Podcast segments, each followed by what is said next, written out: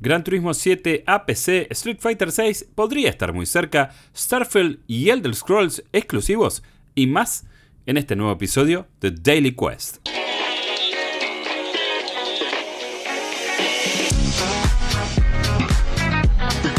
¿Qué tal? ¿Cómo estás? Mi nombre es Jeremías Curchi, también conocido como Chopper, y te doy la bienvenida a este nuevo episodio de Daily Quest, el podcast diario de noticias de New Game Plus este nuevo medio independiente que fundamos junto a Mariano Riperriza y Guillermo Guillo Leos. Como siempre, te recuerdo que este podcast consiste en 10 minutos de información pura y dura para que escuches mientras te preparas el desayuno, las tostadas con manteca, el café con leche y te preparas para salir al trabajo, a la facultad o lo que sea que haces en tu rutina diaria, arrancas el día con toda la información que no te puedes perder. Pero antes de arrancar, te recuerdo que si nos estás escuchando desde plataformas como Spotify, Google Podcast o Apple Podcast, que si tenés la posibilidad de hacer una reseña, lo hagas. Si es positiva y si es negativa, nos encontrás en arroba NewGamePlus, ok, para conversarlo porque siempre estamos dispuestos a charlar con nuestra comunidad y todo aquel que quiera saber de qué se trata esto y por qué lo hacemos como lo hacemos.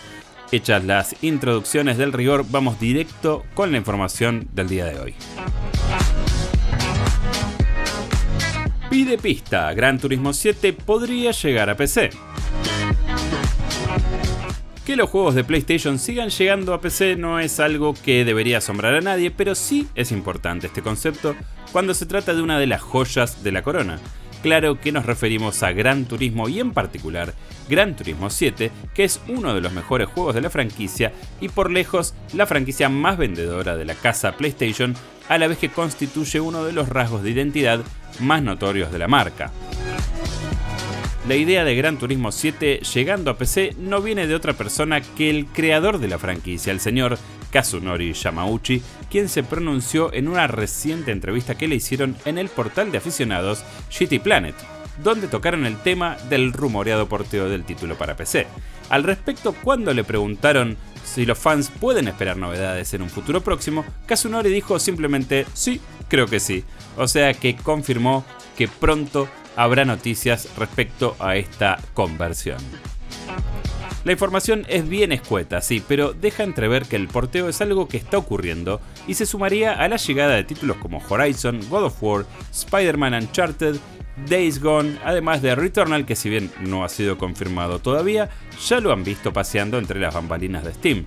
Sin embargo, Yamauchi fue precavido al reconocer que Gran Turismo es un juego finamente ajustado, según sus palabras, y agregó que, cito, no hay muchas plataformas que puedan correr el juego a 4K y 60 cuadros por segundo, así que una forma de hacer posible esta conversión es reducir las plataformas, pero no es un tema tan sencillo, desde luego que estamos intentando buscarle la vuelta.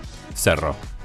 Así que ya lo saben si estaban esperando que Gran Turismo 7 llegue a PC, no es algo que esté tan lejos en el horizonte, pero por lo que se percibe y con lo manioso que es Yamauchi, puede que no sea un bólido al que se pueda subir cualquiera. Street Fighter VI llegaría a principios de 2023. Hace bastante que no tenemos un juego nuevo de Street Fighter, creo que la vez que salió el último principal de la serie fue hace 5 o 6 años. Y este nuevo heredero tiene todo para ser uno de los grandes juegos de 2023. Lo probamos en el acceso beta, también Guillo lo probó en el Summer Game Fest, constatamos parte de sus novedades en cuanto a lo jugable y lo que promete es muchísimo, pero esta no es la noticia porque estas son todas cosas que ya sabes.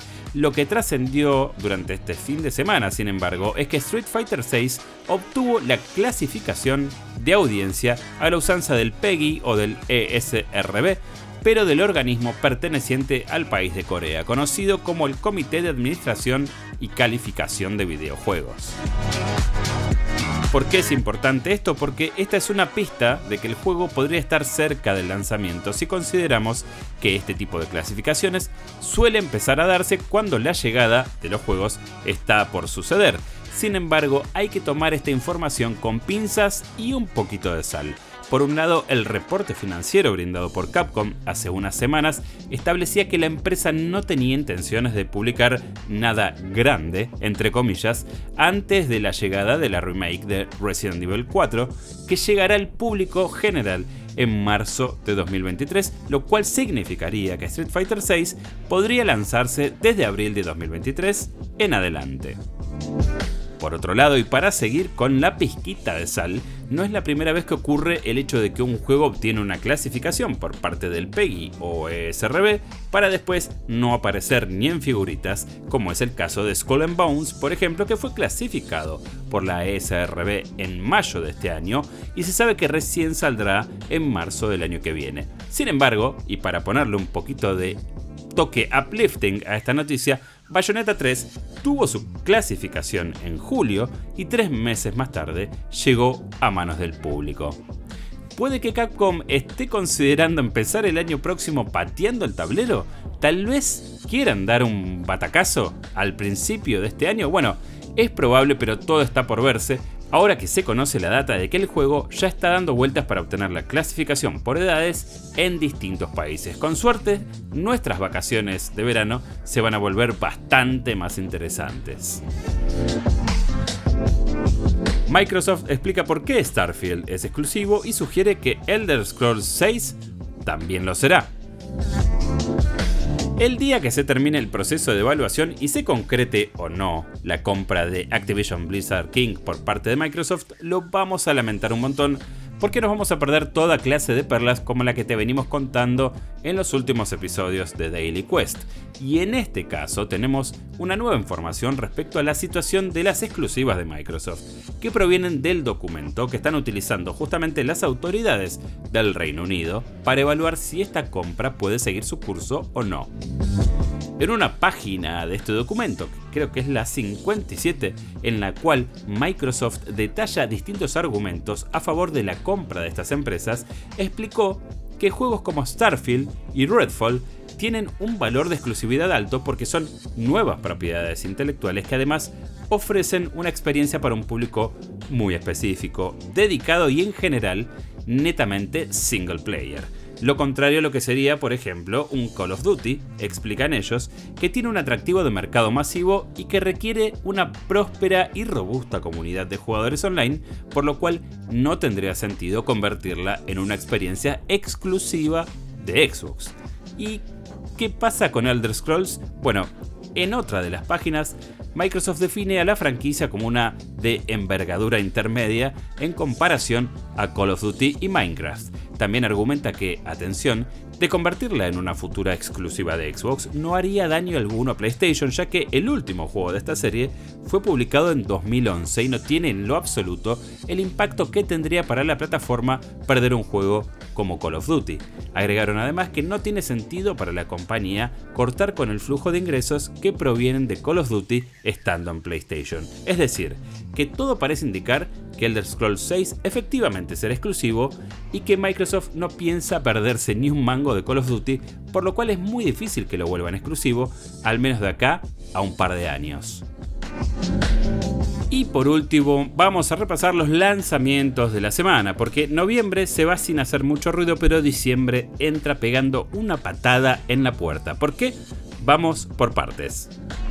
Este martes 29 salen un par de juegos muy interesantes, empezando por Soccer Story, que sale para todas las plataformas. Se trata de una aventura RPG con fuertes reminiscencias de Pokémon en la que tenemos que utilizar una pelota mágica con muchísimos poderes para salvar al mundo. Fue presentado en distintos certámenes del año y siempre llamó la atención, así que marcate el martes porque llega a todo lo que tiene teclas y botones. Ese mismo día sale The Night Witch, una suerte de Metroidvania muy bonito con un arte realmente precioso, publicado por Team 17 para todas las plataformas, que plantea exploración, combate y una dificultad endiablada con un apartado artístico realmente vistoso. Y ya entrando en diciembre, específicamente este viernes 2 de diciembre salen dos tanquecitos. Por un lado tenemos Marvel's Midnight Suns, este juego táctico inspirado en distintos personajes del universo de Marvel que combina estrategia y cartas para brindar una experiencia un tanto distinta a lo que estamos acostumbrados cuando de superhéroes se trata. Por otro lado, ese mismo día sale The Callisto Protocol, un juego que arrancó medio en joda pero se convirtió en uno de los más interesantes prospectos en la actualidad. Un juego desarrollado por el padre de Dead Space, lo cual se nota en todo lo que se vio del juego hasta ahora, pero también con la promesa de ofrecer una experiencia dura de roer al mejor estilo de From Software. Y hasta acá llegamos con el episodio del día de hoy de Daily Quest. Recordá que nosotros somos una plataforma independiente que está bancada por su comunidad a través de plataformas como Coffee o Cafecito. Vas a encontrar los links de interés en la descripción de este episodio. Y también recordá que estamos en todas las redes sociales como arroba New Game Plus. Ok, tenemos nuestro canal de Twitch donde streameamos todos los días, twitch.tv barra New Game Plus. Ok, y busca youtube.com barra arroba New Game Plus. Ok, donde vas a ver nuestros videos de producción y también vas a poder encontrar nuestros streams. Y por último y no menos importante, ngpmedia.com es nuestro sitio donde vamos subiendo noticias, los podcasts y contenido que no aparece en otras plataformas, así que conviene que lo estés revisando todos los días. Ahora sí, me despido. Hasta el próximo episodio de Daily Quest. Mi nombre es Jeremías Curchi, también conocido como Chopper, y nos escuchamos en la próxima.